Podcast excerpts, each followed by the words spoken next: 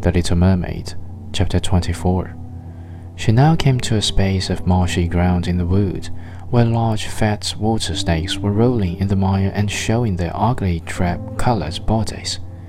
In the midst of the spot stood a house, built of the bones of shipwrecked human beings.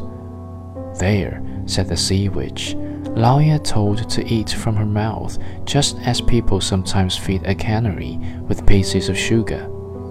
She called the ugly water snakes her little chickens and allowed them to crawl all over her bosom. I know what you want, said the sea witch. It is very stupid of you, but you sure have your way.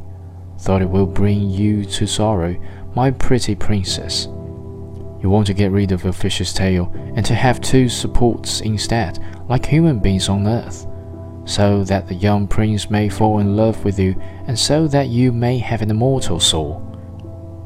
And then the witch laughed so loud and so disgustingly that the toad and the snakes fell to the ground and lay there wriggling.